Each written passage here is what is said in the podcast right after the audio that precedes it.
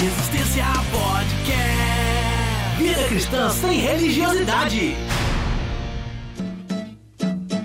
Aí, malandragem, já falei pra você que eu não carrego embrulho e nem entro em feira.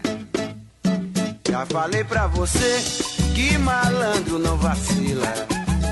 Já falei pra você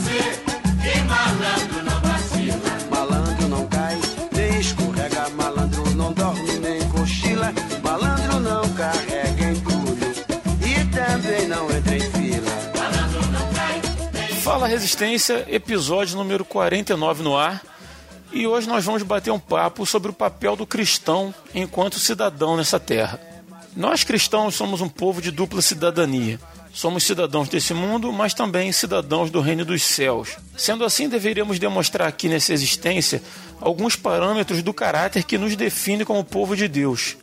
Mas, embora os cristãos sejam conhecidos por seu discurso moralista na sociedade, muitas vezes temos na prática criado um abismo enorme que separa as nossas lógicas e as nossas práticas.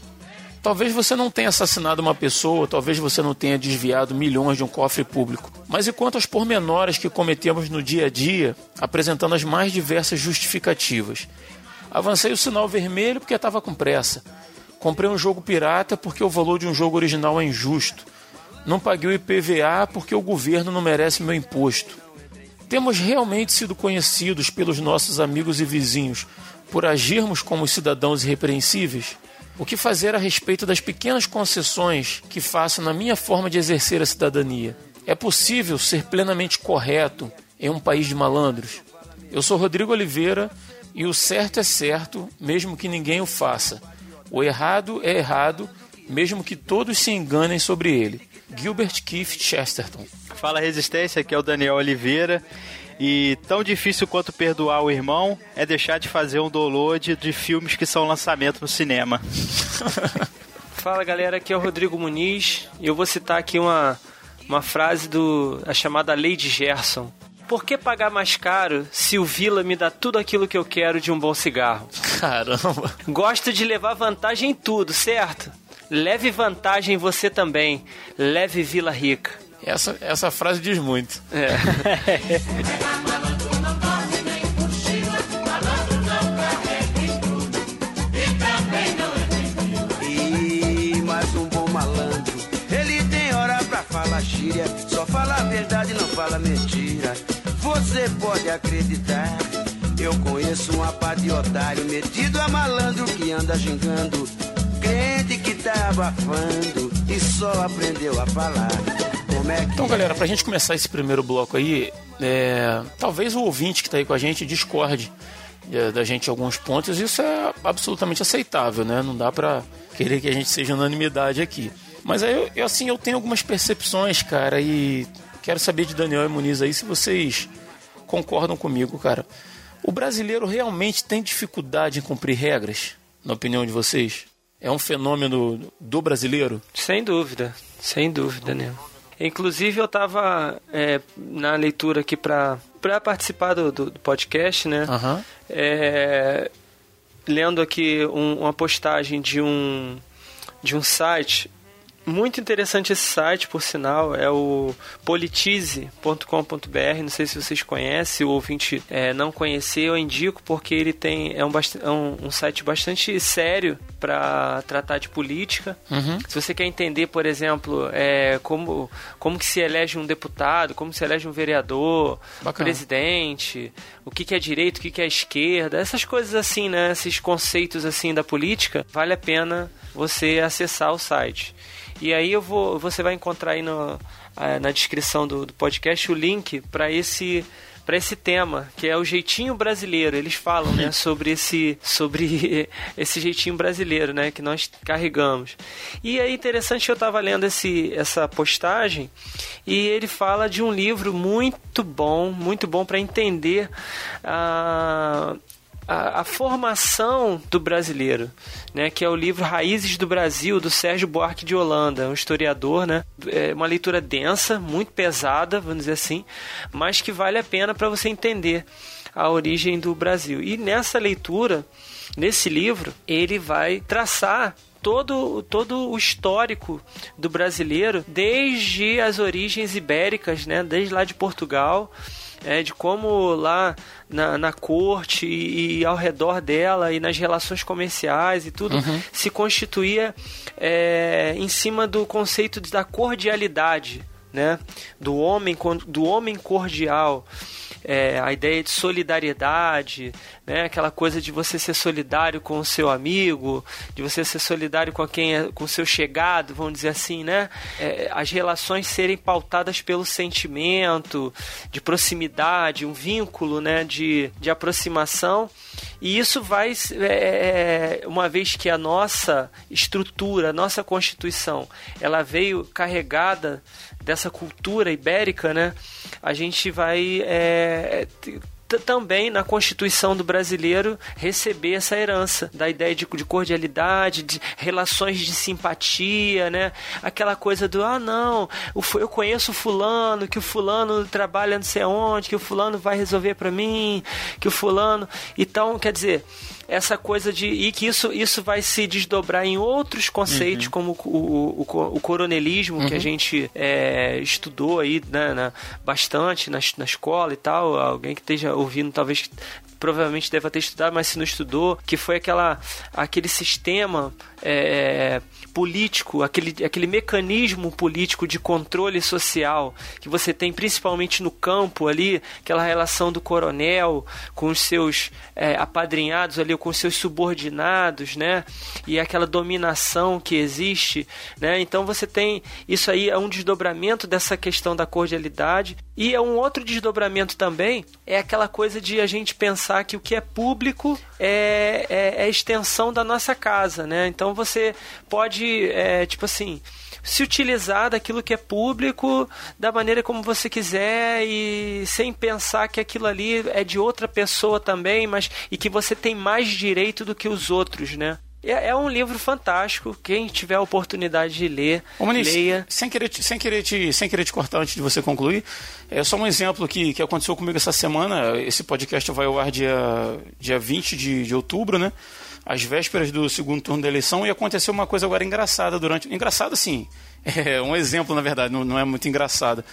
É, um amigo meu disse que ia votar em A, B, C e tal. E no final das contas ele mudou o voto dele para deputado estadual porque ele teve, falou assim, cara, eu tive que votar num médico aqui da cidade, fulano de tal. Aí eu, "Bom, mas por que assim você conhecia? Eu falei, não, cara, porque ele conseguiu uma internação para um parente meu, e ele foi super gente boa, então, pô, tive que votar nele. Mas é engraçado que não. Olha. É, a forma como a pessoa coloca é, um- é exatamente isso que você falou. É um sentimento de, de proximidade, de gratidão. Isso, de intimidade, é. A pessoa não- nem se constrange, dizer assim, ah, vou botar uma pessoa que não está preparada, ou que eu Não, não conheço, ou que eu não, não. sei nenhum, né, quais são os planos dela. Mas é- é- essa coisa está tão entremeada na cultura do brasileiro É. que as pessoas falam isso assim com muita naturalidade, né? Exatamente, exatamente. É, sem querer fazer também é, propaganda né, de, de a, a emissora A ou B, teve uma série é, há pouco tempo que, que, que passou aí na TV aberta chamada Filhos da Pátria, né? Que ela, ela ilus- ilustrava também, não sei se vocês tiveram a oportunidade de ver, ela ilustrava também um pouquinho dessa coisa, né, de você, dessa proximidade, né, que você tem com, com quem tem o carimbo na mão, né, quem tem a- o poder do carimbo ali para dar uma, um título de nobreza, Quem conhece que abre a porta. Exatamente. Então, quer dizer, isso aí já é uma herança que a gente tem. Aquela coisa, o brasileiro ele não tá desde essa, aliás, o português não tinha esse esse hábito e isso veio para nós, que é o de não é, não estar pronto para respeitar regras. Não, ele não ele não consegue ouvir não né? O, o- o brasileiro ele, ele, ele herdou isso de não conseguir ouvir não, né? De não conseguir ver uma barreira, aceitar uma barreira na frente dele. Ele não vai contestar, ele não vai bater de frente, né? Ele não vai brigar, mas ele vai através dessa assim dessa malemolência, né? Nessa desse sentimentalismo, né? É tentar passar por baixo da roleta, entendeu? ele vai tentar passar por baixo dessa, dessa rigidez para não ter que parar diante da, da, da- do não, né? Diante da barreira e ser tão, tão, tão igual quanto os outros, né? Então, então ter tão tanto direito quanto os outros, né? Ou ser tão é, é, aceito quanto os outros, vamos dizer Uhum. assim. Então isso aí é uma, uma característica, é uma herança, infelizmente, cultural que nós carregamos aí da, da, dos nossos antepassados é, lusitanos aí e, e espanhóis que vão trazer para nós aí essa, essa herança. né? Herança maldita. É, vamos dizer assim. Tanto que se você observar outras culturas, você vai ver que, que não tiveram essa essa uns- essa semeadura, né? A japonesa, por exemplo, é, e outras tantas culturas né, europeias que vão que onde você tem eles têm muita facilidade ou têm menos dificuldade para aceitar ou não quanto, é, como nós temos, né? Uhum. Aham. O, isso que o Muniz falou agora é interessante, porque quando o Rodrigo fez a pergunta, né, se o brasileiro realmente tem dificuldade, a gente a gente ouve histórias de que em certas regiões do Brasil a, a postura, o pelo menos em, alguma, em algumas áreas né, do, do convívio social, principalmente no trânsito, no que diz ir e vir, em algumas regiões do Brasil, o, o trato é totalmente diferente do que a gente presencia aqui na região sudeste, principalmente aqui no Rio e em São Paulo, né? A gente ouve muito falar que no sul não precisa de sinal, se a pessoa para na calçada, o cara já para o carro para que o pedestre possa atravessar a rua. E o Muniz elucidou muito bem aí, né, que existe uma forte influência aqui na, na, na, na, regi na região sudeste da tradição, né, que a gente recebeu do, dos portugueses e, e vai, foi ficando, né, e a gente continua, de certo modo, contribuindo, né, para esse para que essa cultura prevaleça, né? Porque os nossos filhos veem na gente essas atitudes erradas e a gente vai Exatamente. e vai se propagando. Eu achei interessante quando o Muniz falou nessa a vantagem, né, do que o brasileiro não aceita não. É, é interessante, né? Você recebe, você ouviu não? Pô, cara, você conversou com a pessoa errada, né? Exatamente. Você não, você não encontrou a pessoa certa, né? Você falou com a pessoa errada. Aí e a questão vai dando. do sentimentalismo aí, né? Você quer dizer que de repente com a pessoa certa, você. É aquela, aquela coisa que a gente, a gente tá acostumado a falar, né? Não, sempre. Ninguém escapa de uma boa conversa, né? Sempre tem um desenrolo, né? Sempre tem um desenrolo e tal, não sei o quê. É aquela, essa coisa da cordialidade, né? Verdade. que, que a gente herdou, né? E, vo- e o que você falou é, é, é, é perfeito, porque a gente tem em certas regiões do, do Brasil outras influências né, de outras culturas, né? Cultura alemã é, e, e outras culturas que vêm para cá, a própria cultura japonesa também, que vem em alguns pontos né, é, do Brasil e tal, que vão dar esse contraste, né? Realmente você vai ver um contraste em certas pessoas que são como ilhas né, no, no, no- no nosso país. é, cercadas por um mar de um mar de corrupção, né? Vamos botar assim. Muniz, eu fui criado na mesma região que você, na Baixada Fluminense. Hoje moro no interior Sim. do estado. A, a colonização aqui na região de Nova Friburgo e em torno é de, é de suíços, alemães e italianos. Sim. E um, um exemplo simples do que o Daniel falou, a questão de trânsito. Eu, quando vou à Baixada Fluminense fazer alguma coisa, eu já, eu já acho que eu já falei isso em algum programa, eu me sinto um idiota. eu paro num sinal vermelho e todo mundo me corta. É. Já, já, eu já vi moto me cortando por cima da calçada, assim, entendeu? Aí meu Caraca. filho fala, meu filho uma vez falou assim, pai, você tá fazendo papel de bobo aí, pai. Ninguém para aqui no sinal, não.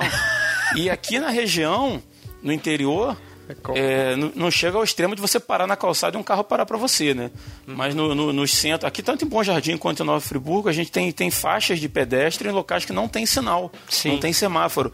A pessoa parou ali, pode passar um carro, dois, três, o que vem atrás vai parar, as pessoas vão atravessar. Então, assim, só reforça essa questão da, da- dessa herança Nefasta, de, né? de- de colonização. É, a herança de colonização, né? Você vê que quando um povo que não tem essa cultura coloniza uma, uma, uma parte do, do- dentro do, do próprio Rio de Janeiro, a, a postura das pessoas é diferente, a educação é diferente, aquela coisa de você sair de manhã para ir trabalhar e as pessoas no ponto te darem bom dia. Pois é. Você tá no, eu tô no ponto onde sentado, chega uma senhora, cumprimenta as pessoas. É uma coisa que eu não quero assim pagar de, de, de besta, mas eu, eu não via isso quando eu morava na Baixada Fluminense. Sim. Não, mas existe Entendeu? mesmo. A gente, principalmente aqui no Rio, cara, a gente normalmente. Quando fala do Rio, por ser uma cidade turística, que recebe o turista, o pessoal fala. Tem a imagem do brasileiro ligada ao carioca, né? Ah, o carioca é legal, o carioca recebe bem, o carioca é divertido, não sei o quê. Você vai conhecer o carioca quando ele entrar dentro do carro. ou, quando, ou quando o carioca estiver te cortando de, de moto, né? O carioca da capital. Cara, porque. Verdade. Ou quando ele te vendeu uma água de coco por 20 dólares. Caraca, é mesmo. Ou quando fazer uma corrida do aeroporto até a barra por cento e pouco. Tem, tem exemplo, exemplos infindáveis. E a gente vê, né, que como influencia mesmo, né, cara? É, é abismal, né, a diferença, né, de você. E a gente tá falando do, do, do, do próprio estado, né? Friburgo é dentro do Rio, na capital é de um jeito e no, no, no interior é de totalmente diferente. É, realmente a gente tem que trabalhar e tentar melhorar o aspecto cultural aqui da capital. Agora tem um detalhe que é interessante, é uma questão psicológica também, né? Sim. É, por quê? Porque quando, quando a gente. É, é aquela história do. Se deu bom, eu continuo fazendo. Aham, né? Não deu ruim, né? Tem aquelas. Aquele, é, quando, no dia que der ruim, eu vou diminuir, né? Eu não para de, de fazer o errado, mas diminui. né? Aham. Então aquela coisa. Já estão de olho em mim, né? Vou dar uma segurada na onda. Pois é, não. É aquela história, né? O, todo golpe é válido enquanto não é descoberto, né? É aquele ditado antigo, né? Que o pessoal costuma usar, que é um ditado brasileiro, né? Então, se você... É, e, Todo tem, e dia tem uma versão passa- Hum. cristã. Tem uma versão cristã, Maniz, que diz assim: "O- a diferença entre o meu pecado e o seu é que o meu ainda não foi exposto. Olha aí, olha aí, tá vendo? Então, quer dizer, é, enquanto você, você passa todo dia no mesmo cruzamento, né? O exemplo, o exemplo aqui próximo da minha casa, né? Passo todo dia naquele cruzamento ali. Cara, invariavelmente, invariavelmente, é, se eu venho à noite, não precisa estar 10 horas da noite, não. Você vem, sei lá, 7 horas da noite, eu encosto ali para poder entrar para minha rua. Eu paro no sinal, ligo a seta e espero. Cara, invariavelmente vai ter um, dois ou três que vão me cortar pela direita, pela esquerda, pro jeito que for, e vão passar direto. Agora, se tivesse um guardinha ali e, e, e, e, é, e multasse, né? É, com certeza aquele sinal ali ele seria um dos mais respeitados do mundo, né? Ou se tivesse, ou se tivesse um, um, um radar, né, para poder é, fotografar a placa do, do carro que está avançando ali, com certeza ele seria um dos mais respeitados. Então tem aquela questão psicológica. Enquanto não não dói no bolso da pessoa, a gente continua, a gente vai levando, né? Diga-se, e esse você vai ver em todos os, os âmbitos, né? Boca de urna, enquanto ela não é pega, o cara continua fazendo boca de urna, né? Enquanto Aham. não é pego o cara que tá baixando filme, né, pra, pra, pra ter vai continuar. E, e- e eu, eu acredito que muita coisa a gente tem até se transforma em hábito justamente por falta de fiscalização. Porque se houvesse alguma fiscalização, as pessoas não fariam. É a questão do psicológico, né? Vamos dizer assim. Aí a gente entra num outro ponto, que é aquela fam- ah, lá na polícia a gente costuma dizer que pro, pro estado do, a solução para o estado do Rio é ter um PM para cada cidadão. É, morre. Você precisa ter um, um policial do lado andando, andando de mão dada ali, segurando pela- pelo cinto ali, igual um cachorrinho para o cara não fazer nada. E, cara, é, é complicado. Assim, eu eu procuro pautar. minha- Vamos falar de. A gente tá, tô com o assunto do trânsito, né, da rua e tal, do sinal. Sim. Falando de, de trânsito, eu procuro ser cumpridor das regras no trânsito. Já fui multado algumas vezes, porque eu não sou perfeito. É, é, acho que fui multado umas três vezes por excesso de velocidade. Passei em algum, algum lugar que tinha uma velocidade estipulada, eu passei acima, não vi o radar e fui multado as três vezes. É, ao longo de alguns anos, né? Nunca, nunca tentei recorrer. Nunca tentei contar a história, porque se, se eu tomei a multa é porque eu estava acima da velocidade Sim. e paguei as minhas multas. Mas por outro lado, eu também sou policial. Como eu disse, procuro andar, andar de forma correta.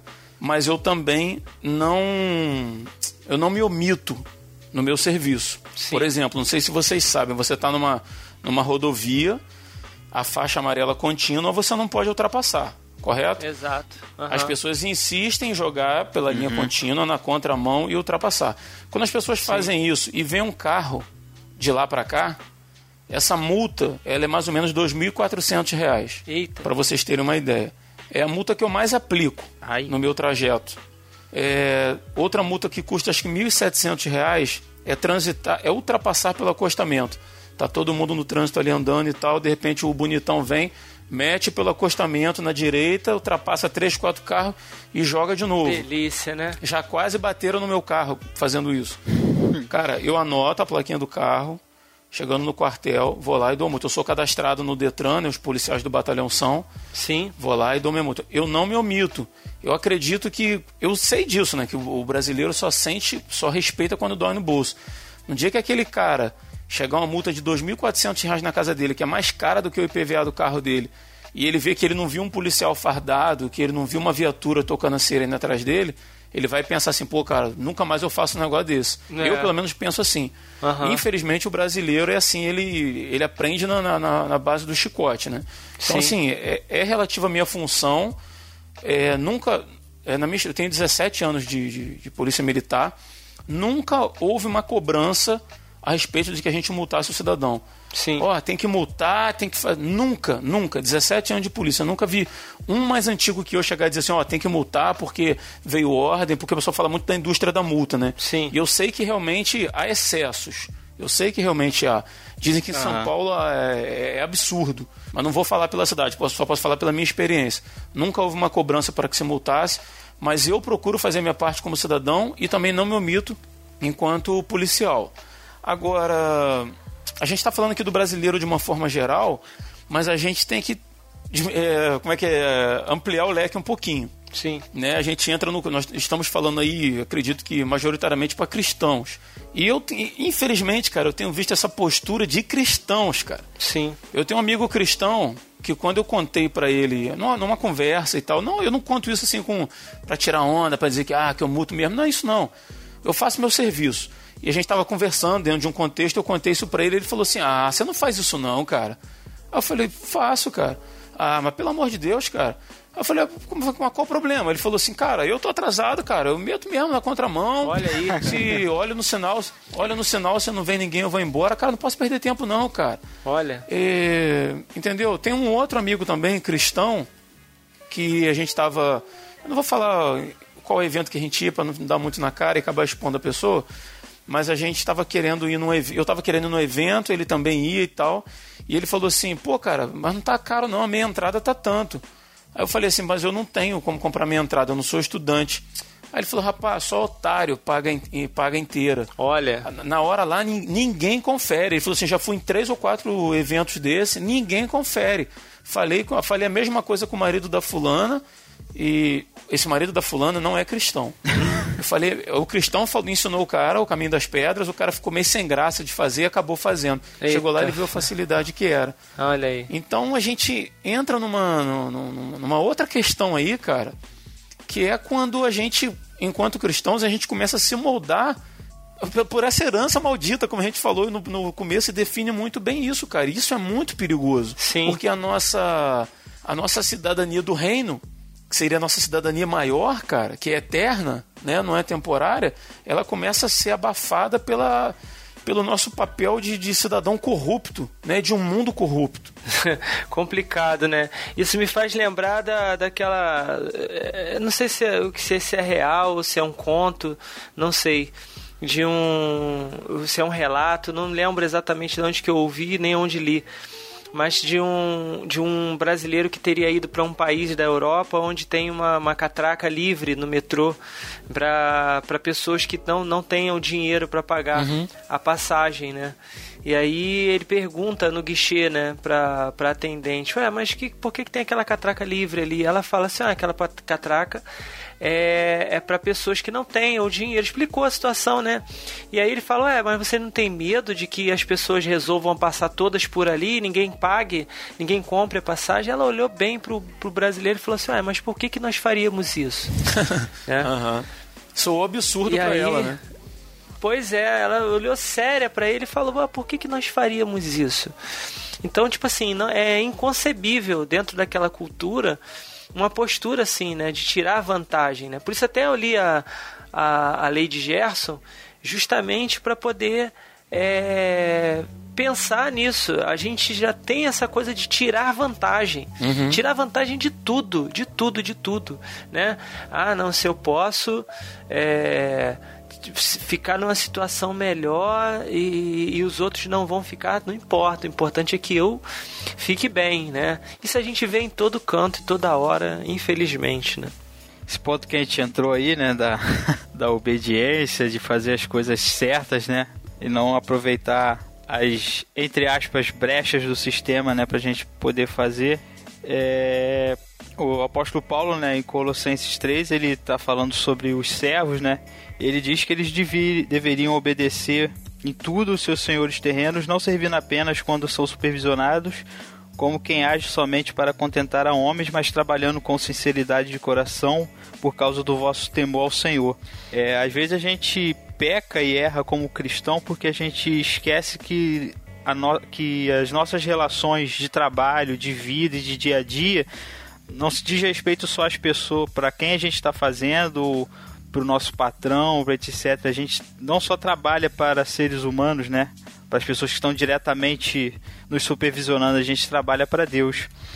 E como a gente não traz isso à mente, né? A gente não, não, não, não, não traz a consciência, essa realidade da nossa vida, a gente acaba se permitindo entrar nesse, nesse joguinho da, da do mundo corrupto que, que, que tá à nossa volta. E quando a gente vê, a gente já tá, já tá dentro do sistema, já tá com os mesmos valores, só já tá com as mesmas práticas, com as mesmas atitudes. Quando se vai dar em si, né?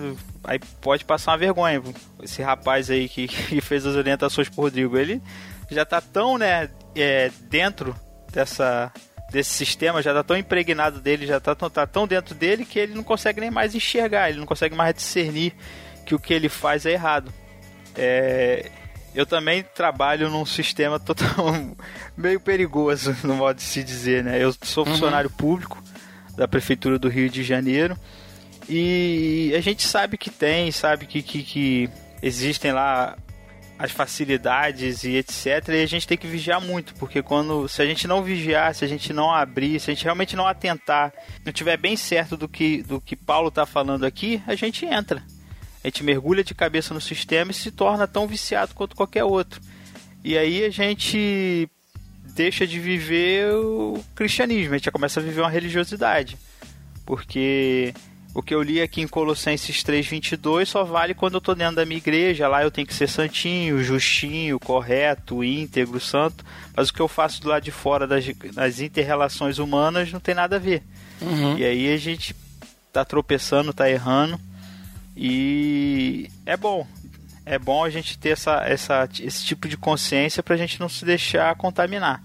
A gente tem que lutar contra mesmo, principalmente contra nós mesmos e, e até porque na maioria das vezes é uma coisa que se eu fizer certo, eu não vou estar afetando o cara que está se dando bem, que, que, que, que tem a vantagem dele, porque normalmente às vezes não, não, não, não afeta diretamente cada um que cuida do seu.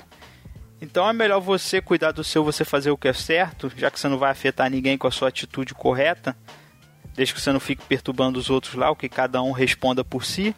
Mas a gente sabe que a gente responde perante Deus pelas nossas atitudes, não estou falando aqui de.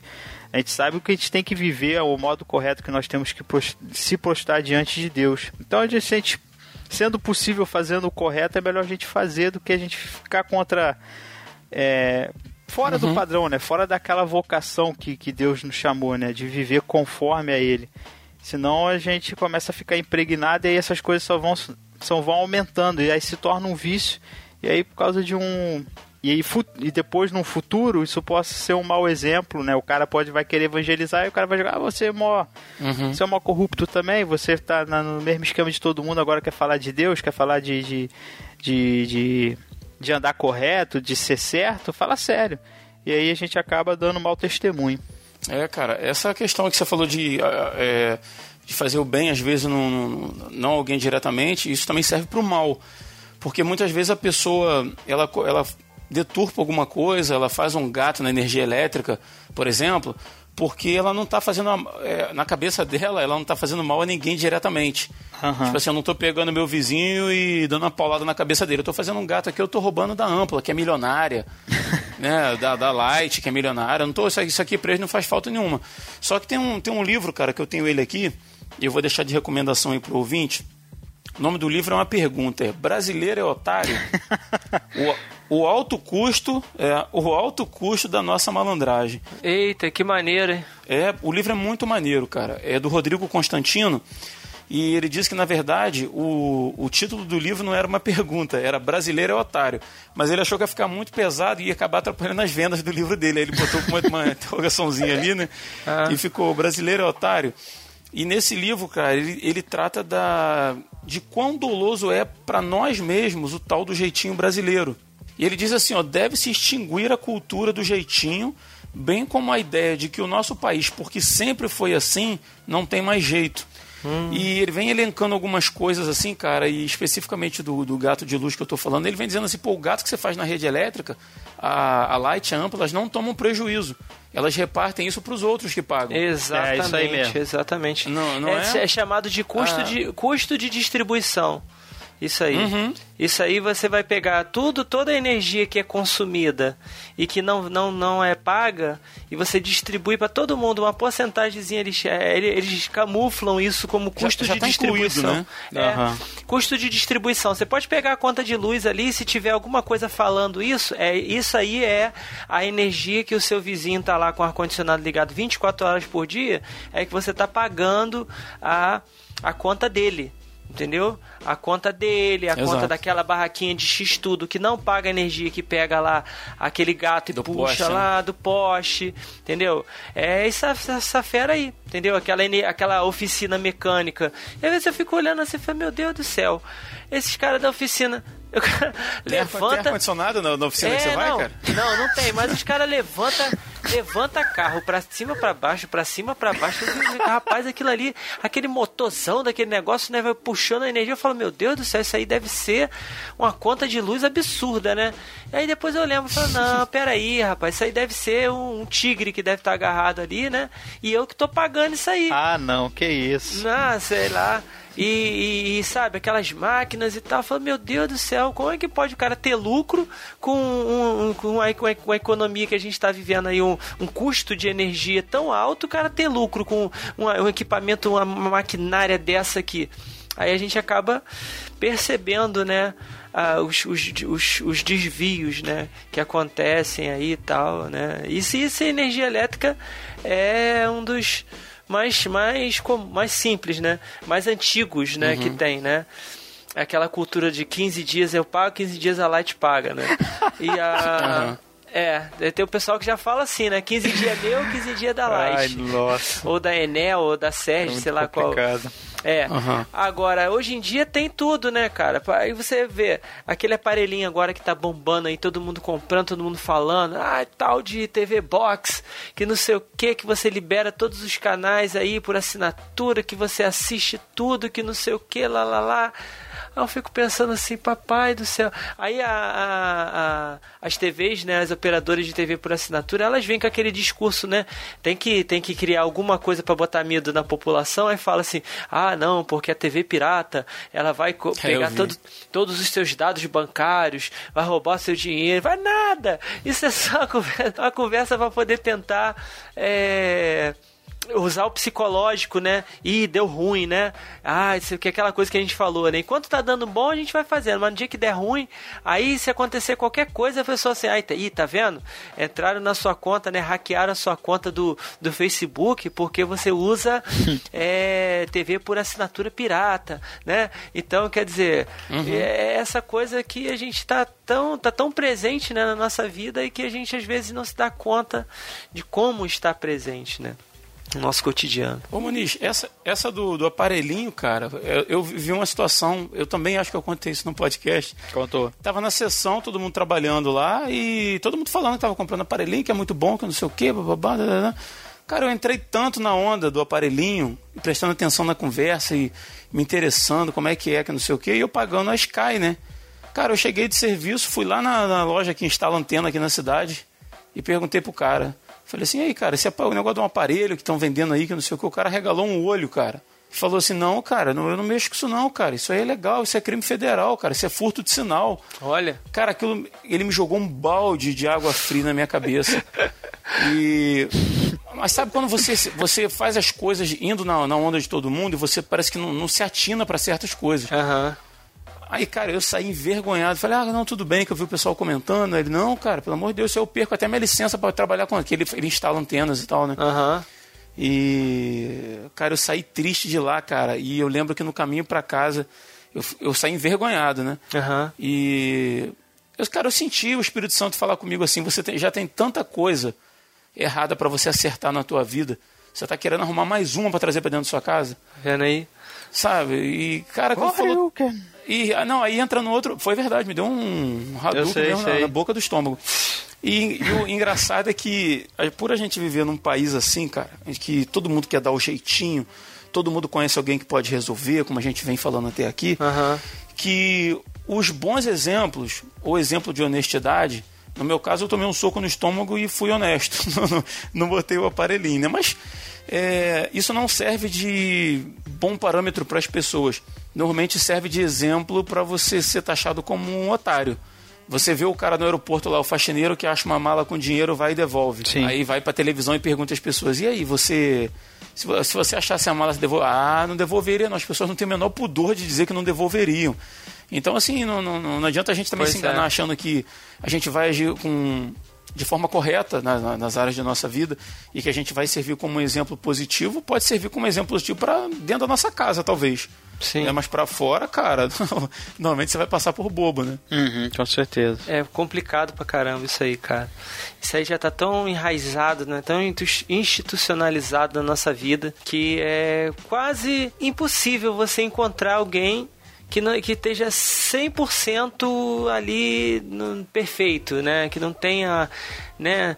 Que não tenha baixado um CD de música da internet, que não tenha Sim. baixado um filme, que não tenha assistido uma série, que não tenha é, um, um- um ponto adicional da TV que não é na sua casa, é, coisa. E a gente se inclui nisso, né, cara? A gente não Exatamente. está aqui apontando, não. A gente, eu tenho certeza que todos nós aqui, a gente se inclui nisso que a gente está falando. Exatamente. Exatamente. E a gente tem que. É, e a gente tem que ir avaliando isso, né? E pedindo ao Senhor que, que vá nos purificando, né? Nos santificando, nos libertando disso aí, né? Então a gente entra num, num outro ponto aqui que, e que a gente se inclui, como eu falei, tá? A gente longe de, de sermos perfeitos, mas é a, a luta diária contra as pequenas concessões que a gente vem fazendo. Lá na abertura eu falei assim, talvez você não tenha assassinado uma pessoa, talvez você não, sei lá, talvez não avance um sinal, os sinais de trânsito da vida, como a gente também falou, né? Mas tem pequenas coisas, pequenas concessões que a gente vai fazendo e que a gente se habitua a fazer e que a gente já começa a não ver mal naquilo. Por exemplo, baixar um CD de música, né? Que é um download legal de música, ah, um e-book Sim. para ler no Kindle, um joguinho de, de PlayStation lá comprado no camelô, né? E a gente dá- sempre tem as nossas desculpas para dar, né? Ah, porque é muito caro. Então eu compro no camelô. Ah, é muito caro, então eu baixo gratuitamente. E a internet tem aquela coisa que você faz o download em casa, ninguém tá vendo, né? Você não precisa avisar no domingo lá na igreja que você fez o download do, do, do último filme, de séries e tal. É, Como é que você vê essa questão aí, Daniel? Você pessoalmente? Como que você, como que você lida com isso? Então, Rodrigo, quando eu li essa, essa- esse ponto 3 aqui da nossa pauta, né, a luta contra as pequenas concessões, uma, uma coisa que, que me fez pensar bastante nesse ponto foi os nossos pais e os nossos avós. Uhum. Como a, o Rodrigo e eu, a gente partilha né, do, do, do mesmo avô, né? Uhum. A, a minha mãe, nossos tios tiveram a- praticamente a mesma educação. E a gente, quando ouve as histórias de, de, de antigamente, né, quando não tinha televisão, não tinha não sei o que, eu, eu percebo que os nossos pais e os nossos avós eles tinham mais facilidade de, de uma postura de tipo assim: eu não tenho condições de ter, não tá no meu orçamento, não tenho como pagar, não tenho como ter, eu não tenho. E ponto final. Uhum. Eu vejo as histórias que a minha mãe conta do meu avô e da própria infância dela. A gente já teve uma infância bem melhor, com mais televisão, mas né, na época dela não tinha, era uma televisão só, ou às vezes não tinha televisão.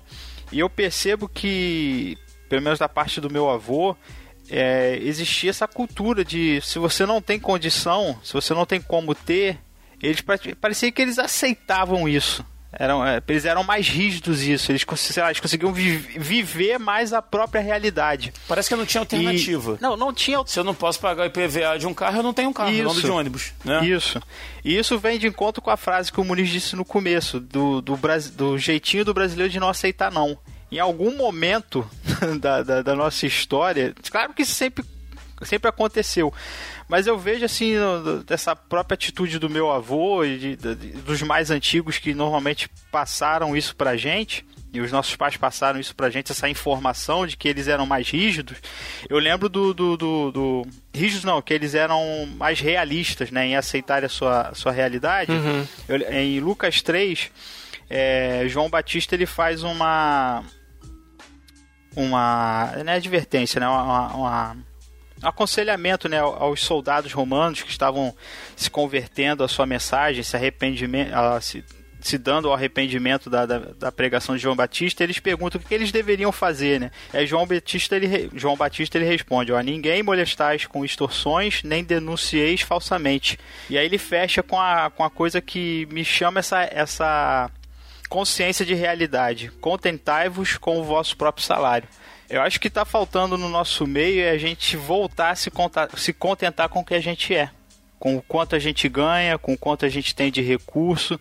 Porque esse desejo que a gente tem de conseguir aquilo que a gente normalmente não conseguiria pelos meios legais é uma inconformidade com aquilo, com a nossa realidade. A gente não quer, em vez de a gente parar, sentar e dizer, não, eu sou assim, eu sou assado, eu só posso andar até aqui, a gente não se conforma com isso.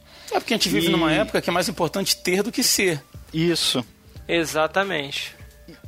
É, é, inclusive eu tava, eu tava só para complementar o que você está falando, Daniel. Não, tranquilo. É, é a questão de que eu, há algum tempo atrás eu comecei a pesquisar sobre isso, sobre essa questão de de você é, de fazer download de música, de livro, essas coisas e tal, né? Pesquisando sobre se era certo, se era errado e tal. E aí na lei diz o seguinte, que é, é errado, é crime, vamos dizer assim, quando você baixa alguma coisa, se apropria da obra de alguém, tanto para lucro direto quanto para lucro indireto. Aí eu falei assim, pô, o que, que te acha de lucro indireto é esse?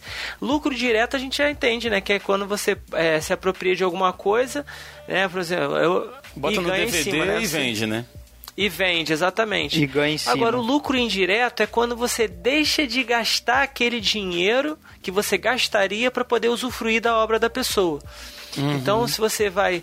Se você, para assistir né, o filme, você teria uhum. que ou pagar lá o ingresso no cinema, ou alugar um DVD numa locadora, ou comprá-lo numa, numa, no serviço de é, é, on demand, né, que você lá é, aluga, né, uhum. pela, pela, pela TV agora, hoje em dia você tem essa opção, é, você economiza esse dinheiro né? Você economiza esse dinheiro e. Não, peraí, eu vou ali, vou jogar no, no na, na, correnteza ali, né? Como a gente diz, né? Vou, vou, procurar na correnteza, o torrent, né? E vou ver lá e tal. Uhum. Aí até vi um meme esses dias que eu, que eu ri bastante, né? E, e aquele riso amarelo, né? Aquele sorriso amarelo porque estava escrito assim: você fala tanto de corrupção, mas não desinstala o torrent do seu do seu computador, né? O BitTorrent do seu computador. E aí eu falei assim: caramba, né, cara? Que que, que troço doido. que troço doido, uhum. né, cara? E aí você é, é, a gente está lucrando indiretamente também quando a gente pensa assim, ah, mas ah, isso aí é só pro meu uso, né? é só pro meu, pro meu, meu uso aqui, não vou passar para ninguém, não vou cobrar de ninguém para assistir esse filme aqui na minha casa e tal, não sei o que, só vou ver eu e minha família aqui. Beleza, mas você poderia ter pago para poder assistir, né? É, então isso aí, e isso, é ouvinte, isso daí eu não tô falando porque eu sou perfeito não, né? Eu tenho minhas falhas, eu baixo também o filmezinho para assistir. É, não vou. Não, mas é importante a gente ser honesto com quem tá ouvindo, não, né? cara? é, não, eu já tô, já tô me adiantando, porque também faço. Graças a Deus, pelo menos o computador que eu tô usando aqui, o Windows que tá nele ainda é o Windows que veio, que É, veio nele, né? Uhum. Us- é, tá, é o que- é o que veio nele, ainda não precisei, não, não fiz upgrade, poderia ter feito upgrade, mas não fiz porque não, não- a máquina não suportava, então tô mantendo o mesmo software, né?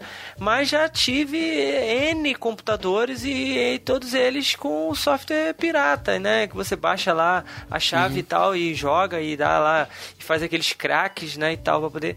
Quer dizer, então isso aí são aquelas concessões que a gente vai abrindo e que é, a, a palavra fala, né? Que o que, que nos separa de Deus, né? O que, que nos afasta de Deus? São os nossos próprios pecados, cara. Então a gente não pode reclamar também depois ou querer apontar o dedo para aquele irmãozinho, aquela irmã que tá lá transbordando da unção lá de Deus e tal, e tem, que a graça de Deus está se manifestando na vida da pessoa ali de uma maneira espetacular. Você apontar o dedo e querer saber por que, que o irmão tá assim ou porque tá assado, e você vê lá que de repente o irmão tá.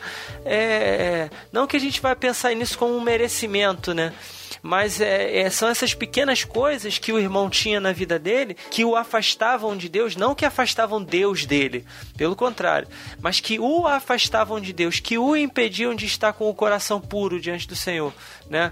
E aí ele vai abandonando isso e ele vai podendo cada vez chegar mais ao Senhor e falar: Senhor, eu fiz isso não porque eu queria ser mais santo do que os outros, não porque eu queria é, é, poder bater no peito e falar assim: Ah, eu sou, tá vendo? Meu computador não tem software pirata no meu computador, como eu já vi alguns irmãozinhos que chegavam pra mim e falavam assim: Eu, eu não boto Windows pirata no meu computador, meu computador é só programa é, original, só uso programa original, tipo assim, como uma maneira de querer ser melhor do que os outros, né? Não, mas é, mas é como aquela passagem lá de Romanos 6, né, que fala, né, é, continuaremos pecando para que a graça de Deus aumente de maneira nenhuma, ou seja, é, é esse sentimento de, de constrangimento, de amor que vai revelando a nossa fé que vai revelando essa fé que, que vai sendo desenvolvida, né? A- A palavra diz pra É, gente. O, o, o- cara usa Linux, mas o coração tá cheio de soberba, né, cara? Pois é, pois é. Ele tá ali com ódio no coração, né? E, e Doido usando. pra usar o Windows mais novo. Doido, doido pra. Não. E xingando o Linux todo dia, né? Xingando aquele. Esse diabo Programa. desse, desse libre. Sistema miserável. Pois é, esse, esse LibreOffice, esse, esse programa, esse, esse, esse Office maldito Quase foi aqui. línguas agora. É esse LibreOffice que, que eu, não é? Que, que eu tô usando aqui, mas que eu tô louco pra usar o pacote Office aqui da, né, da Microsoft, né? Só que eu tô me controlando pra usar. Tipo assim, pô, rapaz, é né? E- complicado. e, ou seja, não entendeu aquele, aquele texto que fala que a gente deve desenvolver a nossa salvação. Né? Você, a, a salvação é algo que a gente recebe de graça, mas que a gente pode desenvolver essa salvação. A gente pode se- é, alcançar a estatura do varão perfeito. A gente pode ir crescendo de graça em graça. Você não precisa ficar eternamente com água pelos, pelos artelhos, né? pelo tornozelo. Você pode ir avançando mais para dentro do rio. Você pode ir tendo mais, mais vida com Deus, mais intimidade com Deus. E aquilo que te, que te deixa com o coração sujo, né? que te deixa constrangido diante do, do, do, do, do teu, do teu Senhor você vai abandonando, vai, vai, vai percebendo, o Senhor vai te mostrando, olha filho, isso aí machuca o coração do pai, né? Papai quer, quer- fica triste quando você faz isso, aí tu fala, não pai, então beleza, eu vou parar de fazer isso, mas para poder te agradar, pra gente poder estar mais perto, pra gente poder estar mais junto, porque eu quero, o meu interesse é estar perto do Senhor, né? Estar mais junto do Senhor. Então isso aí que é bonito, né? Isso que é gostoso na, no relacionamento com Deus. Não é parar de pecar só para poder dizer pro outro, ah não, parei de pecar. Olha que bonito. Não. É falar assim, não, papai, eu tô aqui é, abandonando esse erro, abandonando esse pecado, porque eu quero estar mais perto de você, quero estar mais contigo. Eu sei que isso te machuca, né? Isso te fere, isso te, te incomoda, já que tu é santo e não há nenhuma, nenhum tipo de impureza no Senhor, não há nenhum tipo de, de escuridão no Senhor. Eu quero estar mais, eu quero ser como o Senhor é. E é isso, isso, que- é isso aí, cara. Esse é o caminho. Com certeza. E aí você vê a importância da gente tratar desse tema, cara, porque como eu disse, se, se na igreja a gente não trata, se em casa a gente não trata, se com os amigos a gente não trata, a gente vai, isso vai, a gente joga assim numa, numa tabela de, de prioridades, a gente joga lá pro final de prioridade. Pois é. E a gente continua fazendo as coisas e tal, e parece que acontece igual aconteceu comigo na, no meu trabalho. As pessoas começam a falar de uma coisa e você, nossa, que maravilhoso, vai igual o. É, igual o flautista, né? Vai tocando a flautinha atrás do ratinho e vambora. É, eu pensei exatamente isso. Vamos nessa aí porque o negócio é bom. Agora, cara, assim, falando da, da minha experiência pessoal, que eu pensei assim, todo, todos nós temos lutas contra pequenas concessões que a gente faz, que é o, é o ponto que a gente está tratando, né? A gente deu diversos exemplos aqui. Eu tenho as minhas lutas, não não vou nem dizer, seria hipocrisia da minha parte dizer que são lutas. São áreas que eu sei que eu tenho que melhorar. Né? A gente falar que é, que, é, que é uma luta, uma coisa que a gente faz por prazer é, é hipocrisia. Eu acho, sei lá. Enfim. Claro. Mas eu, eu, eu tenho adotado o seguinte, cara. Eu, eu, eu fiquei pensando assim, poxa, como que eu vou. Como que a gente pode, de repente, dar uma, uma forma prática de quem está ouvindo a gente e se reconhece nessas áreas, como melhorar nesses pontos e tal. Cara, eu tenho procurado fazer o seguinte: a questão do, do streaming, que barateou muito e disponibilizou muita coisa pra gente assistir, pra gente ouvir e tal. É, na, na área da música, cara, eu assinei o Spotify e hoje o meu plano de telefonia me dá o Deezer. Então eu não uso mais o Spotify pago, uso o Deezer. Cara, eu além de não baixar mais músicas, eu não boto nem a mão nos meus CDs mais, cara. Meus CDs ficam. Botei a maioria deles em numa caixa embaixo da cama. E estão lá eu não uso mais. Então, assim, poxa, é, o Spotify você paga aí acho que 19 reais por mês. Pô, 19 reais você não, não paga nem uma pizza Sim. né, por mês. Então, se a pessoa gosta muito de música, cara, você tem esses, esses aplicativos de streaming. E vou além, o Spotify e o Deezer, sempre, não estou fazendo propaganda para eles, né? Que eles não, não- eles não pagaram, não patrocinaram esse podcast. Sim. Mas pela, pela questão prática, tem a versão free, né? Você tem algumas limitações que você tem que ouvir propaganda entre uma música e outra e tal. Mas não, pô, não tenho dinheiro, não tenho 20 reais para pagar. Você tem uma versão free, cara, que você vai escolher o disco que você quer, você vai ouvir suas músicas. A questão de filmes, que me fez diminuir muito a quantidade de download que eu feito por torrent também, é a Netflix. Sim, sim. Hoje eu tenho a, a- eu tenho, tenho a Netflix, pago R$ 27,90 por mês. É, dá para várias pessoas da casa usarem. É, tem o HBO Go, que por eu pagar a Sky, eu tenho direito a usar o HBO Go. É, tudo esse- esses plays que vende por aí, Telecine Play, é, Combate, é, tudo que você vê de play que você tem aí, ah, por, por, eu, por eu ser assinante da Sky, eu tenho direito a usar isso. Uhum. Na questão de, de e-books, cara, é uma para mim é, uma- é um, é um ponto complicado. Porque eu gosto de. Eu amo ler, cara. Eu amo ler. Eu leio bastante, cara. Eu leio em média dois livros por vez. E na internet a demanda de, de e-books pra gente baixar é absurda. É muito grande. Então, assim, eu, eu tenho livros físicos, às vezes eu intercalo com Kindle, às vezes eu leio só no Kindle e tal. Mas para não ser talvez injusto com o autor, ou não ser tão injusto com o autor, eu adotei o seguinte. Eu baixo o livro, pego na internet lá, ah, tem esse livro aqui, não sei se o livro é bom, não sei se o livro é ruim, eu jogo no Kindle. Eu leio o livro. Acabei de ler o livro, gostei do livro, aquilo me acrescentou. Eu não abandonei o livro porque era muito ruim, entendeu? Assim, cheguei no final, poxa, caramba, que livro legal e tal. Eu imediatamente entro na internet compro o livro físico. E boto o livro, e boto o livro na minha estante. É o método ideal? Cara, é o método perfeito? É o ideal a ser feito? Não sei, cara. Cada um com seu cada um. Eu tô falando da minha experiência pessoal. Isso é uma coisa que me, que me, me, me deixou minha consciência menos pesada.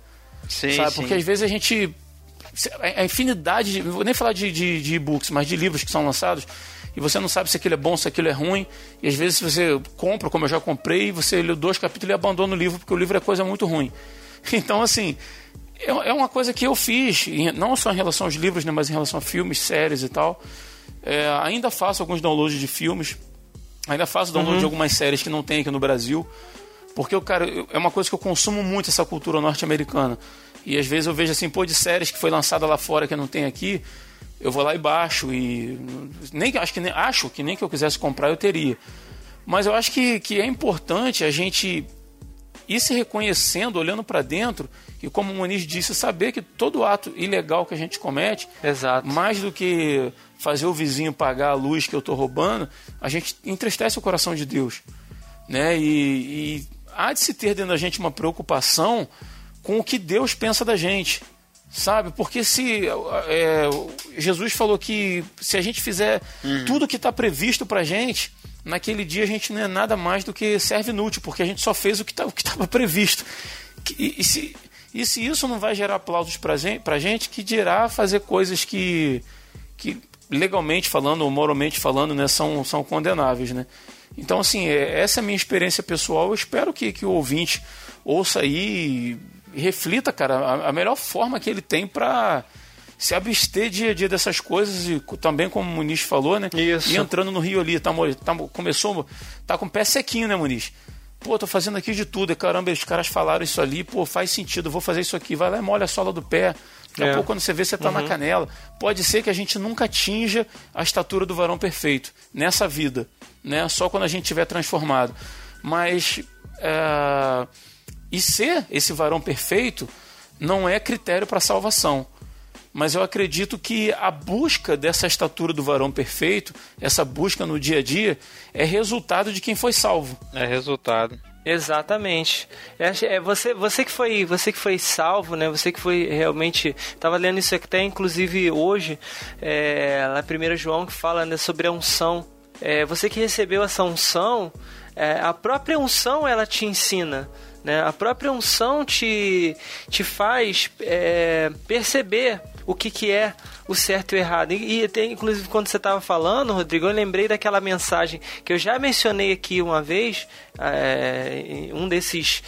É, um desses podcasts aí passados, não lembro exatamente qual, uma mensagem do Ed René chama Consciência Crística. Aham. É, depois, depois que eu vi essa mensagem, eu, eu entendi completamente essa questão aí a respeito de, de, de postura diante de Deus, de pecado, aquela coisa. Porque ele fala uma coisa muito interessante. Você é, é, não adianta, você vai, você não vai responder nem a homem, nem a Bíblia, nem a ninguém.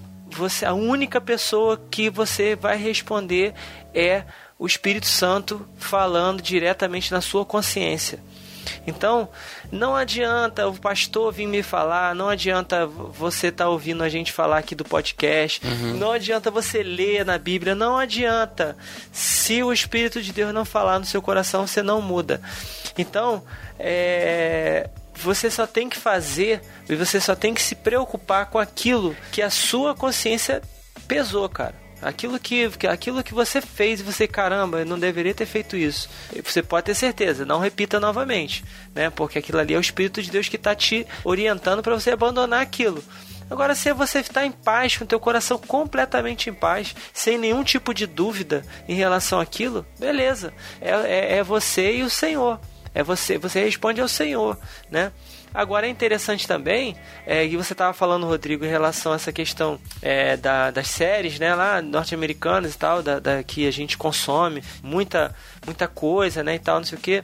Eu já tive um- um- uma, uma época aqui da minha vida que eu, eu, eu baixava livro em, compulsivamente. Eu ia baixando, baixando, baixando, baixando. Eu achava, ah, esse livro aqui legal, pá, vou baixar que eu vou ler, que é muito interessante, esse assunto é muito legal. Uhum. E aí comprando também livros físicos e assim numa numa paranoia, assim, numa psicose, quase uma psicose, né? E baixando, eu tenho que comprar esse livro porque eu preciso, às vezes, um, um assuntozinho, uma, uma- que eu precisava. Caramba, tem que ver se tem um livro que fala sobre isso, e pai, não sei o que, e comprando e comprando. É um vício, né, Até- cara? É, até que, até que eu, eu parei e comecei a pensar assim, eu falei, cara, eu, eu cheguei a um ponto que eu analisando assim, a quantidade de livro digital que eu tinha, eu falei, cara, nem se eu vivesse três vidas eu não vou conseguir ler. eu não vou conseguir ler isso aqui, cara. É, é humanamente impossível eu ler isso É aqui. impossível. Cara, é- era a quantidade assim, mais, de mais de milhares de livros, assim, eu pensando, gente, eu não vou conseguir ler isso aqui, nem. É um. sabe? E nunca vou tocar nisso aqui. Às vezes eu olhava assim o título. Era uma satisfação psicológica só de, de- pelo fato de ter. Ah, eu tenho Você aquele falou livro. a palavra chave. É psicológico. E aí vem a grande questão, né? Eu realmente preciso daquilo? Por que, que eu tô baixando esses Uhum. livros? Por que, que eu tô fazendo isso? Por que, que eu tô comprando tanto livro? Hoje eu olho pra eu tô sentado aqui do lado de, de três pilhas de livro aqui, mas é. Sem, sem brincadeira nenhuma, eu tenho uma pilha no chão aqui de livro, tem mais três prateleiras de livro aqui, três ou quatro exatamente, e eu fico olhando assim e falo, cara, eu não consigo é, é, ler nem a metade disso aqui. Eu fico, por que, eu tô comprando livro? Hoje eu fui numa livraria, né? Hoje é o, o dia que a gente tá gravando aqui é dia das crianças, né? E aí eu tô, fui com meu filho é, na livraria lá evangélica, e aí eu fico olhando assim e falei, caramba, não, peraí. Eu não tô conseguindo ler, os que, nem, ler nem os que eu já tenho, eu vou querer comprar mais. Que diabo é isso? né? Ô, Muniz, vou citar pra você uma frase, uma resposta que eu dei pra minha esposa. No, não sei se foi aniversário, dia dos pais, alguma coisa assim. Ela falou assim: Ah, eu queria te dar alguma coisinha aí, você tem alguma coisa em mente assim? Deve, deve ser algum dia dos pais da vida ainda. Aí eu falei assim: Ah, pô, tô querendo um livro tal. Aí ela falou assim: Rodrigo, eu não vou te dar livro, cara. Não vou te dar mais livro. Você não leu nem os livros que você tem ainda, eu vou te dar mais livro. Aí a resposta que eu dei pra ela foi o seguinte: Elane, meu prazer não é ler todos os livros que eu tenho, é ter todos os livros que eu não tenho. Olha? E mostra bem isso aí que você tá falando, né, cara? É, ter, né? exatamente. Exatamente. Será que eu realmente preciso disso? E, cara, eu vou te falar, muita gente, a gente, lógico, é, é, tenta ser controlado nesse sentido, mas tem muita gente que se enrola Aham. Com certeza. Verdade. é, com questão de dinheiro. Cara, porque não é você comprar um, dois livros, né? Um, dois exemplos. Não, tem gente que vai lá e passa o cartão e é, compra 10, 15, 20. Tem pessoas que tão, podem estar ouvindo agora que estão enrolados. Um abraço aí pro Will. um abraço aí, grande Will. Tem pessoas que estão enroladas com cartão de crédito aí, cara, porque vai, passa numa livraria, não consegue sair com menos de 5, 10 livros na bolsa e você fica assim, meu Deus, quando que esse cara vai ler isso tudo, cara? Quando que a gente vai conseguir, sabe? Meu Deus, aí sabe, é. E isso, sem falar de. Aí vamos olhar, vamos para outro lado também, né? A gente consome tanto, tanto, tanta, tanta, tanta entretenimento, né, cara? Na televisão, série, filme, não sei o que, babá.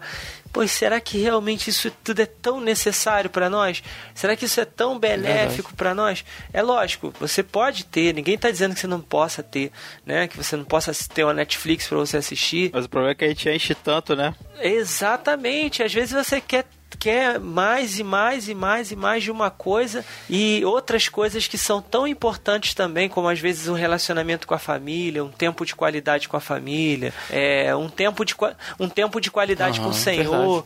Será que isso tem se, tá, é, tá- se você pesar na balança o entretenimento ele não tá tão ou mais pesando e aí cara se eu, se eu consigo abrir mão de- desse entretenimento, eu vou conseguir é, naturalmente diminuir a nece- a necessidade de pecar. Porque eu não não vou ter a necessidade de estar baixando ali é, uma, duas, três, cinco séries. Eu não vou precisar estar baixando um filme. Eu posso muito bem me programar para poder juntar aquele dinheiro ali e ir com a minha família assistir um filme que está no cinema e ficar satisfeito com isso. Por quê? Porque o meu tempo ele é preenchido com outras coisas além do entretenimento. Então isso aí já é uma coisa sabe, a, a mais, né? E tantas outras coisas que a gente pode é, é, buscar soluções, né, para não precisar cair e que é, basta a gente querer, né?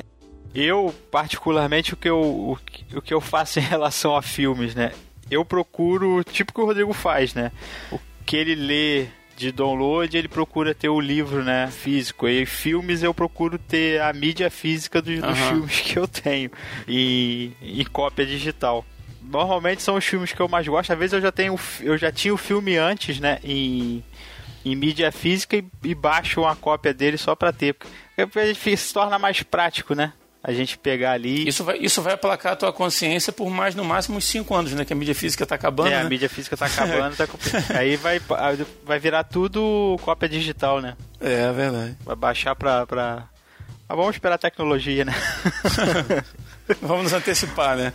É, hoje em dia, hoje em dia tá, tá, já tá caminhando pra isso, né? Jogos aí e tal, que você vê, alguns, alguns consoles e tal. Esse negócio que o, que o Muniz falou, né, desse consumismo que a gente tem, eu lembro que quando o PlayStation 2 saiu, pô, mano, era muito jogo pirata, né? Era muito jogo no, no Aham. camelô. E no, a partir do PlayStation 3, começou a dificultar, né?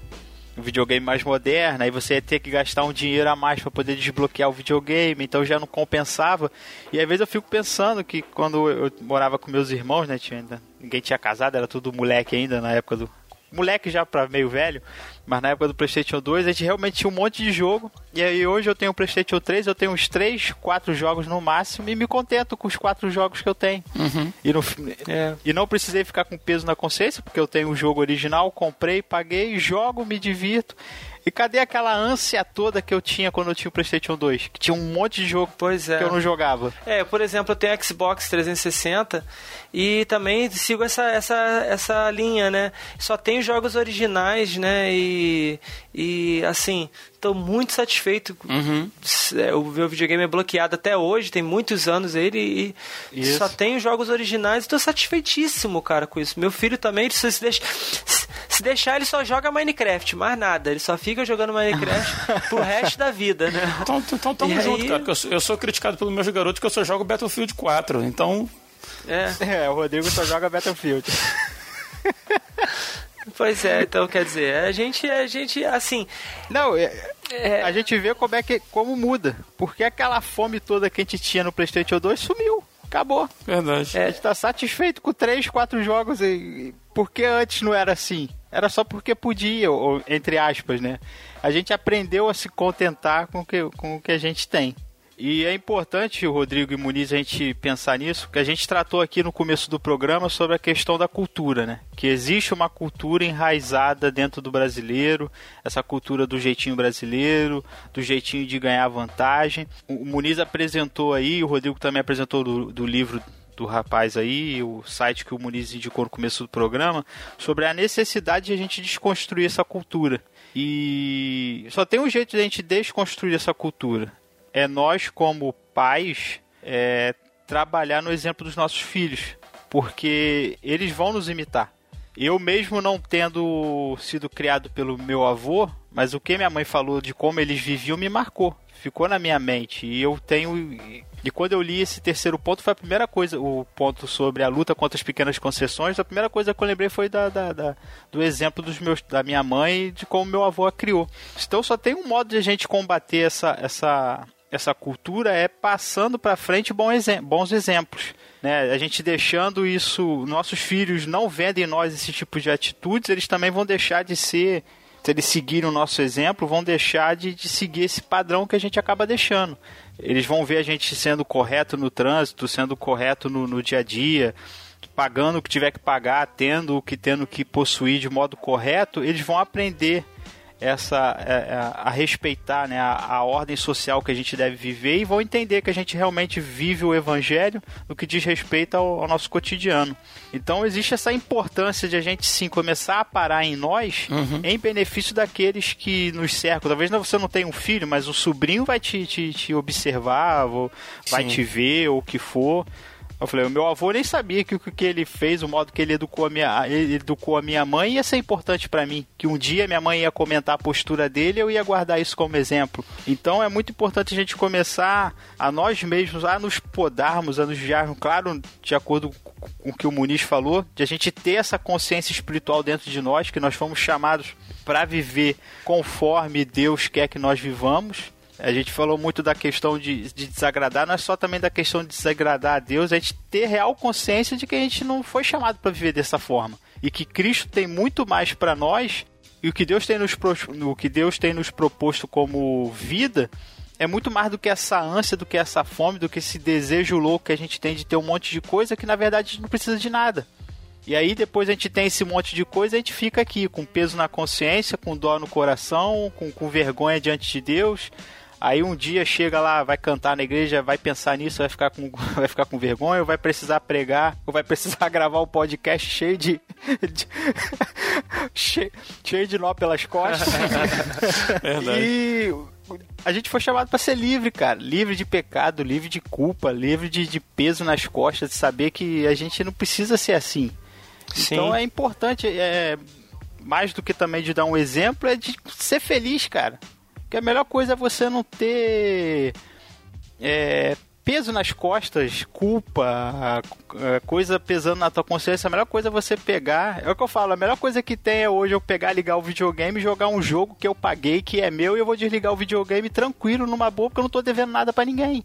Me diverti, brinquei, curti tô feliz da vida porque joguei um, joguei um jogo que foi pago com o meu salário, com o meu trabalho honesto e eu não tenho do que me envergonhar. E, e aí, acho que, acho que isso é a melhor coisa que, que tem da, pra, pra gente viver isso. É você viver, curtir as coisas que você ganha com o seu trabalho honesto com, e curtir sem peso nenhum e dormir com a cabeça tranquila. Acho que é a melhor coisa. É.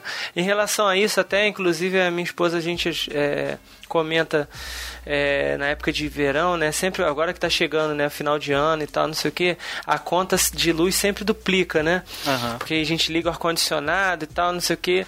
Aí a minha esposa fala assim, cara, eu trabalho igual uma, uma, um, uma mula, né? Ralo pra caramba e tal, não sei o que, e eu não posso é, ligar um ar-condicionado para poder dormir tranquila, para poder dormir em paz.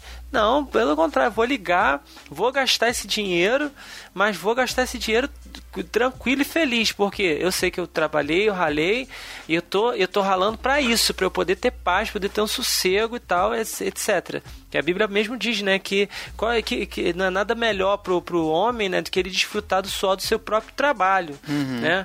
É, você, você trabalhou, você tá ali usando aquilo que você é, pagou para usar e acabou, né? Eu não precisei recorrer a, a- ao dinheiro dos- do, do vizinho para poder para poder desfrutar daquele daquele daquele luxo, né, daquele conforto. Eu pude dar um conforto para mim e para minha família. Isso é muito maravilhoso, Tem né? coisa melhor, né? Não tem coisa melhor.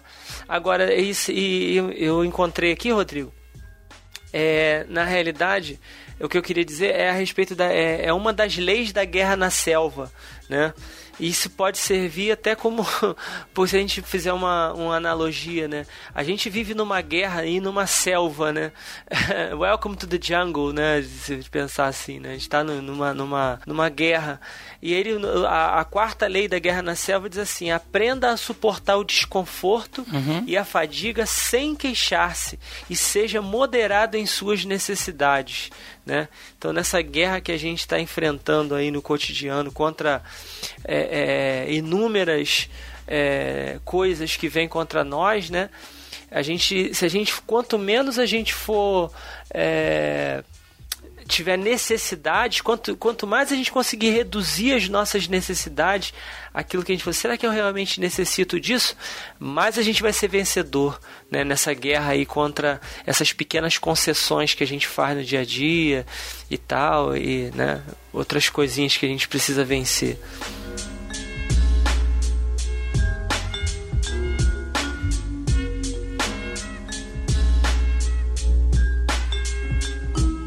E a gente vai ficando por aqui. Queria agradecer aí o Rodrigo Muniz, participou com a gente, o Daniel.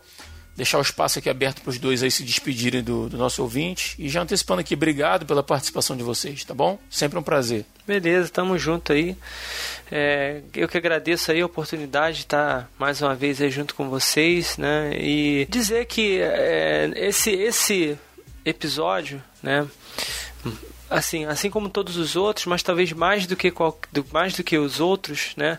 Tá sendo um episódio de muita sinceridade, né? Tá sendo um episódio de muita honestidade.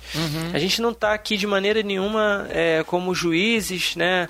É, como a gente sempre brinca, né? E aí faltou o Will hoje para fazer aquela brincadeira, né? É, dos, a mesa dos nobres desembargadores, né? Dos nobres procuradores da República, né? Os Diplomático. nobres juízes, né? Não, a gente não tá aqui é, na, na cadeira de... Ele parou com essa porcaria, graças a Deus. a gente não tá aqui pra poder apontar o erro de ninguém, nem julgar, nem dizer, ah, meu irmão, você que tá, vai ser comido de bicho, né? Como tem aquela, aquela música, né? Vai ser comido de bicho e tal, não sei o que. Não, a gente não tá.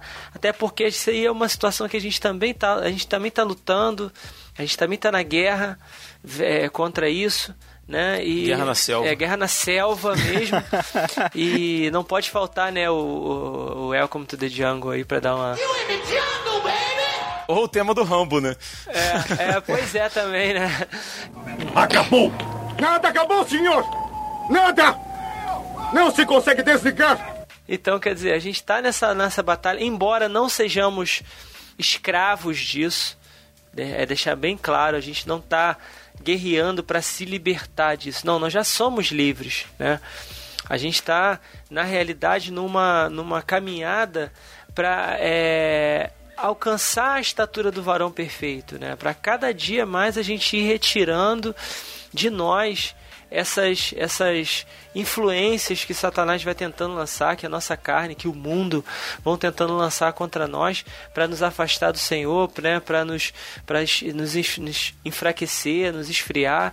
Então, é, nós estamos nessa guerra também, nós estamos lutando também para estar mais próximo do Senhor a cada dia. Então, você que está ouvindo, que você possa.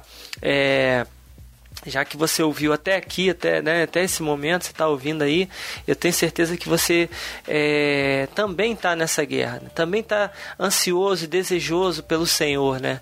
Ele é o amado da nossa alma, ele é o desejado da nossa alma, desejado das nações. Então a gente é, pode, sim, vencer e, e é, é, gostoso, é muito Uhum. bom quando você vai experimentando cada dia essas pequenas vitórias, né?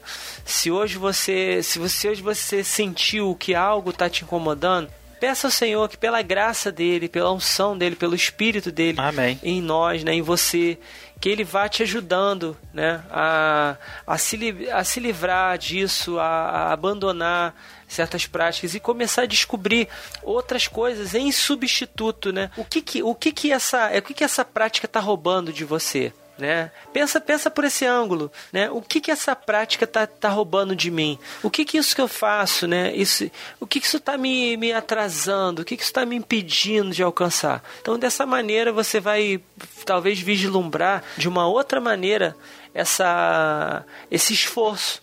Como o Rodrigo falou, ter mais do que ser, né? Vamos tentar ser mais do que querer ter mais no nome de Jesus. É isso aí. Obrigado, Rodrigo. Amém, cara. Só queria deixar um recado aqui, cara, que o Will ia gravar com a gente hoje, né? Mas ele teve um probleminha. Segundo informações, ele caiu do telhado enquanto tentava desligar o gato na luz. depois, depois que ele viu a pauta, acho que isso falou com ele. Coitado do Will. Não, brincadeira, cara. O, o Will teve um probleminha lá de saúde com o papai dele e avisou a gente aí que não, não ia dar pra gravar. E graças a Deus aí, durante, durante essa gravação, recebi uma mensagem dele aqui dizendo que foi só um susto, tá tudo bem Que lá. bom, que bom. E, e graças a Deus. Mas na próxima ele tá com a gente aí, se tudo correr bem. Mas Daniel, fala aí, meu amigo. Fala. O que, que você tem pra dizer pro nosso ouvinte aí pra encerrar? Fala, Rodrigo. Mais uma vez, né? Agradecer aos ouvintes pela, pela paciência, pela atenção né, que estão dando a gente. Agradecer ao Rodrigo, ao Muniz. Rodrigo pelo convite, mais uma vez de estar junto. O Muniz está junto aí somando na pauta pra gente ter o que falar, ter, ter o que conversar. Ah, legal. E o que eu deixo aqui é um texto que eu gosto muito do apóstolo Paulo, em 1 Coríntios 7, do verso 29 ao verso 31, onde Paulo fala assim: Isto, porém, vos digo, irmãos, o tempo se abrevia. O que resta, o que resta é que não só os casados sejam como se não fossem, mas também os que choram como se não chorassem, e os que se alegram como se não se alegrassem, e os que compram como se nada possuíssem, e os que se utilizam do mundo como se dele não usassem, porque a aparência deste mundo passa.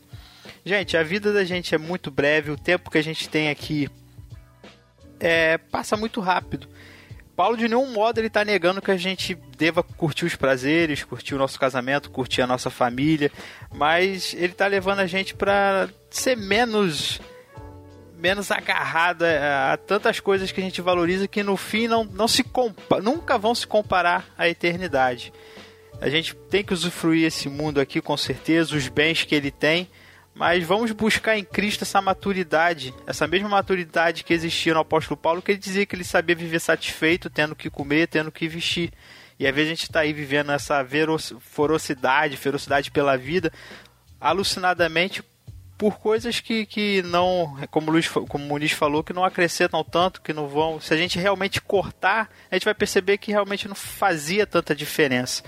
vamos saber viver, vamos saber curtir, vamos a, a saber é, aproveitar aquilo que nos chega como como como distração, como bem, como diversão, mas vamos sempre lembrar que existe a vida eterna e que existe um novo céu e que nesta terra nós temos um propósito e existe um, uma filosofia de vida em Cristo e a gente deve buscar viver conforme Cristo nos mandou, no, no, nos orienta, para que nós possamos realmente ser felizes, como a gente já discutiu no programa todo. Então eu agradeço a oportunidade e até a próxima vez que a gente estiver junto. Um abraço, um beijo no coração de vocês. Valeu, cara. Obrigadão vocês dois aí. Obrigado a você ouvinte que ficou até o final.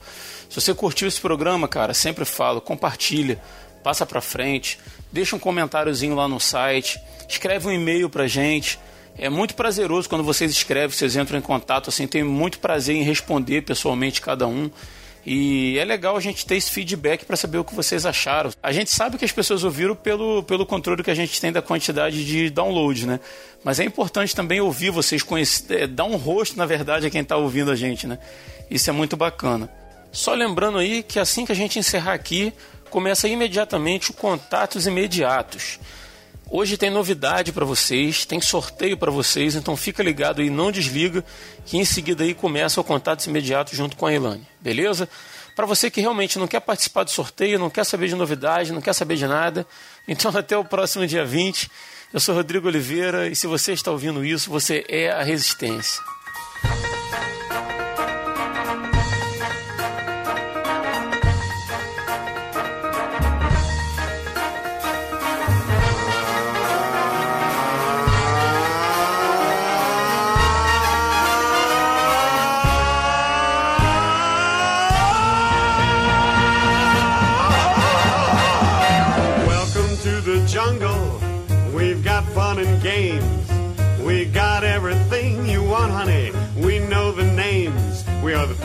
That can find whatever you may need.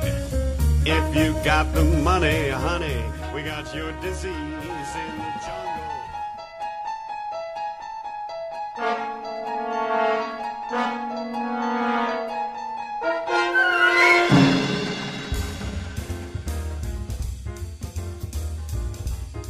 Olá, pessoal! Eu sou Elane Souza e estamos começando mais um Contatos Imediatos, a área de feedbacks e recadinhos do Resistência Podcast. Eu sou o Rodrigo, e vocês já sabem disso. E antes da gente ler os comentários, nós temos algumas novidades para compartilhar com você que está ouvindo a gente aí. A primeira é que o pessoal da rádio Agita Gospel, com sede no município de Caieiras, lá na região metropolitana de São Paulo, nos procurou e pediu autorização para transmitir os episódios do RP via rádio. E a gente, claro, autorizou com todo prazer. E eu queria agradecer ao Jefferson, que é da administração da rádio, pelo contato. Então, o Resistência Podcast agora é transmitido por eles também todo sábado às 15 horas, com reprise nas terças-feiras às 11 horas da manhã. Tem até reprise, pessoal. E você pode conferir isso acessando www.radioagitagospel.com.br. E outra novidade muito bacana é que o Resistência Podcast, o RP Off, agora estão disponibilizados também no Spotify. Essa ferramenta fantástica de distribuição de músicas que agora também foca forte nos podcasts. E qual é a vantagem de se ouvir no Spotify se eu já tenho meu agregador de podcasts? A vantagem é que ajuda e muito na divulgação de podcast para quem ainda não conhece essa mídia. Ao invés de você explicar o que é um podcast, como funciona, o que é um feed, como baixar um aplicativo agregador, agora você diz: Você já conhece o Resistência Podcast? Não? Acesse esse link aí e pronto, gente. A pessoa é direcionada para lá e ouve o podcast. E outra vantagem é que você não precisa usar a versão premium, a versão paga do Spotify, para ouvir músicas e ouvir podcasts. A versão paga te dá alguns benefícios, mas você pode usar a versão free tranquilamente. Então, se você já tem o Spotify, se você não tem, instala aí no seu smartphone ou no seu computador, digita Resistência Podcast lá, clique em curtir e compartilha aí com seus amigos, beleza? E temos mais novidades, né, Elane?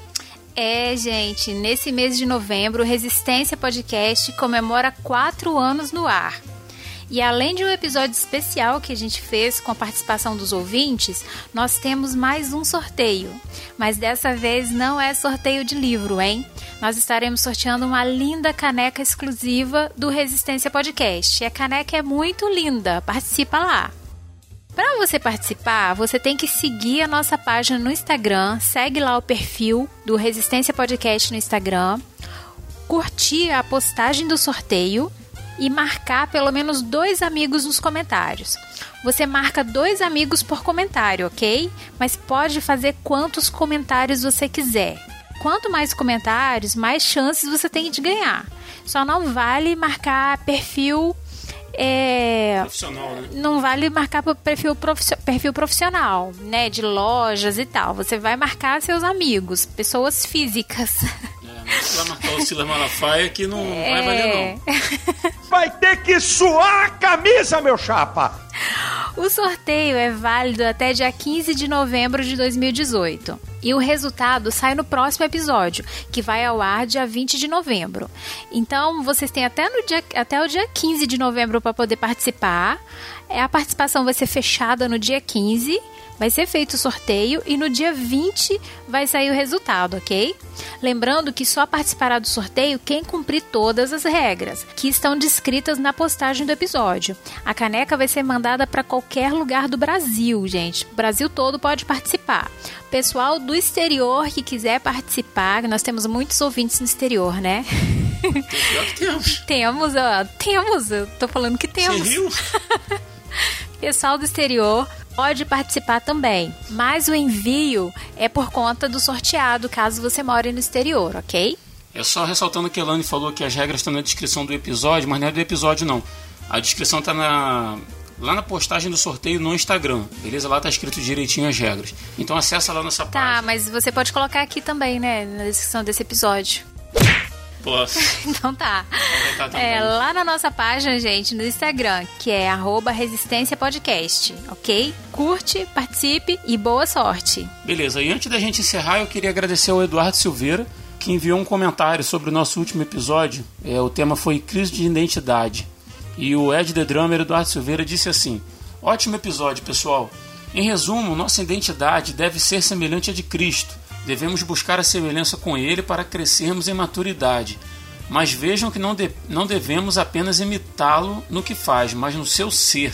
Não devemos ser uma cópia fajuta de Cristo, mas permitir que a nossa identidade seja transformada para glorificar a Deus. Isso aí, cara, muito bom. Perfeito. Tem muita gente que às vezes quer mudar a parte exterior da coisa, né? Muda roupa, muda vestimenta, muda linguajar, muda o tipo de música que ouve, vira aquele padrãozinho evangélico, né? Mas quando muitas vezes a fé dele é posta à prova, a pessoa se decepciona consigo mesma, né? Porque aquilo tudo é exterior e realmente tá certinho. É verdade. E é, Paulo nos chama né, a imitá-lo como ele imita a Cristo. E muito, muito interessante o comentário do, do Ed, que não devemos apenas imitá-lo. Como vamos imitar alguém que a gente não conhece? Não é verdade? Temos que conhe- buscar conhecer a Cristo para saber como ser mais parecidos com Ele. Muito bom. Por que você não comentou isso lá no episódio, lá no- na descrição? Ficou muito bom. Para, Rodrigo. Você vai colocar isso no ar, não. É, agradecemos também o comentário enviado pelo Mael Spinelli, que diz: Graça e paz, pessoal. A crise de identidade parece estar relacionada desde o momento da queda, onde o homem busca ser igual a Deus, ao invés de ser o que Deus disse que ele era.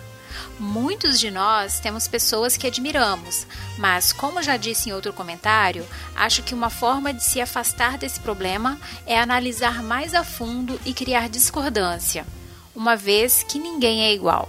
Enquanto estamos nessa jornada, devemos nos espelhar no que é melhor, como dizem as Escrituras, concordando com a frase do início, almejando ser igual a Cristo. Muito bom, cara. Certinho. A gente, eu não, não lembro nem se eu falei isso no programa, mas essa questão da ideologia de gênero ou do teve um caso que eu vi na Inglaterra de um cara que se dizia um equino e ele acho que é uma mulher, se eu não me engano, e ela vivia num curral porque ela se denominava como um equino. A história de um senhor na Inglaterra que se denominava como uma criança de dois anos Uma de idade, andava de, de fralda. uma criança de assim. 6 anos de É idade. uma criança pequena. É. Então, assim, é uma, uma quase que uma inconformidade natural do ser humano com a imagem do que Deus né, quis para ele, né? Com, É verdade. com a forma como Deus criou ele, né? Com os planos de Deus. Muito bom, Mael. Obrigado pelo teu comentário. E aproveitando o Mael aí ainda, é, o Mael tá lá na nossa confraria do Resistência Podcast no WhatsApp. Faça como o Mael. Vá para a nossa confraria do Resistência no WhatsApp. O link tá aí na descrição. É, vocês serão muito bem-vindos. É legal bater papo com conhecer os ouvintes, né? Como eu sempre falo, dar rosto para as pessoas, né? Conhecer as pessoas que ouvem a gente, para mim é muito maneiro, assim, eu acho muito prazeroso. Gosto de, de interagir, gosto de responder, tanto por e-mail quanto na confraria, né? Assim, É uma- verdade. Uma coisa bem legal. E você que está aí nos ouvindo, por que, que ainda não nos inscreveu? Após ouvir esse episódio, entra lá em resistenciapodcast.com e deixa um comentário com a sua opinião sobre o tema, tá joia? Sua opinião é muito importante pra gente. Vai lá, comenta que a gente recebe todos os comentários com muito carinho. Então é isso, gente. A gente vai ficando por aqui. Obrigado por ouvir até o final e até o próximo dia 20. Valeu!